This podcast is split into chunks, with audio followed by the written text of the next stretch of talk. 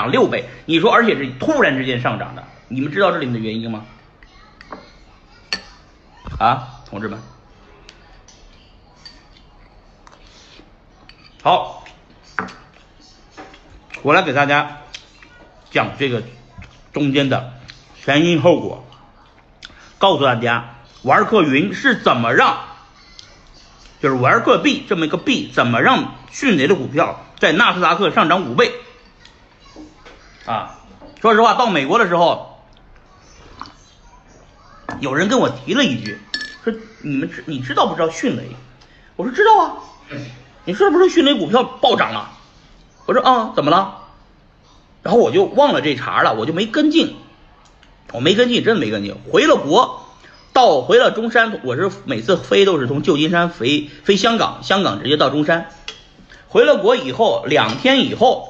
就在我就在就在说实话是前天，我知道了有一个叫玩客币的东西，我才想起来玩客云矿机这事儿这一茬你知道吧？因为原来这个项目的我是看到几个朋友的微信朋友圈看到了有一个玩客云矿机，而到了准确说说说是前天啊，我就跟大家说我要聊一聊这个话题了，我是。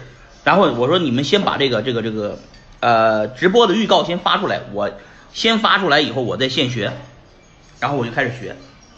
昨天、今天两天时间，我就学的就清清楚楚了，我就我就调查的很清楚，迅雷这件这件事布了有多大的一个局，你知道吗，同志们？哇，你们都听完以后都不敢想象。嗯，当然我今天说的都是干货啊。迅雷创始人陈磊不是一般人啊，不是这个 CEO，他实际上空降的，在腾讯云没有白干啊，很牛逼。怎么说很牛逼呢？如果说迅雷只是一个简单的纳斯达克上市公司，它的组成结构我刚才说了，它有 VIP 广告、VIP 的会员费一个收入，有广告费两个收入，CDN 三个收入。但是我还没给你们讲呢，迅雷的支出，这个公司啊要算它的利润的话，它的股票股价肯定是跟利润利润相结合的吧，对吧？股价和利润相结合，那我要跟大家说了，那个迅雷的毛的收入是这些三个收入，但是它的支出，大家算一下，它有哪些支出？支出第一个，它有固定的研发成本，办公费用。这不用说，这是支出，对吧？第二个支出是什么支出？大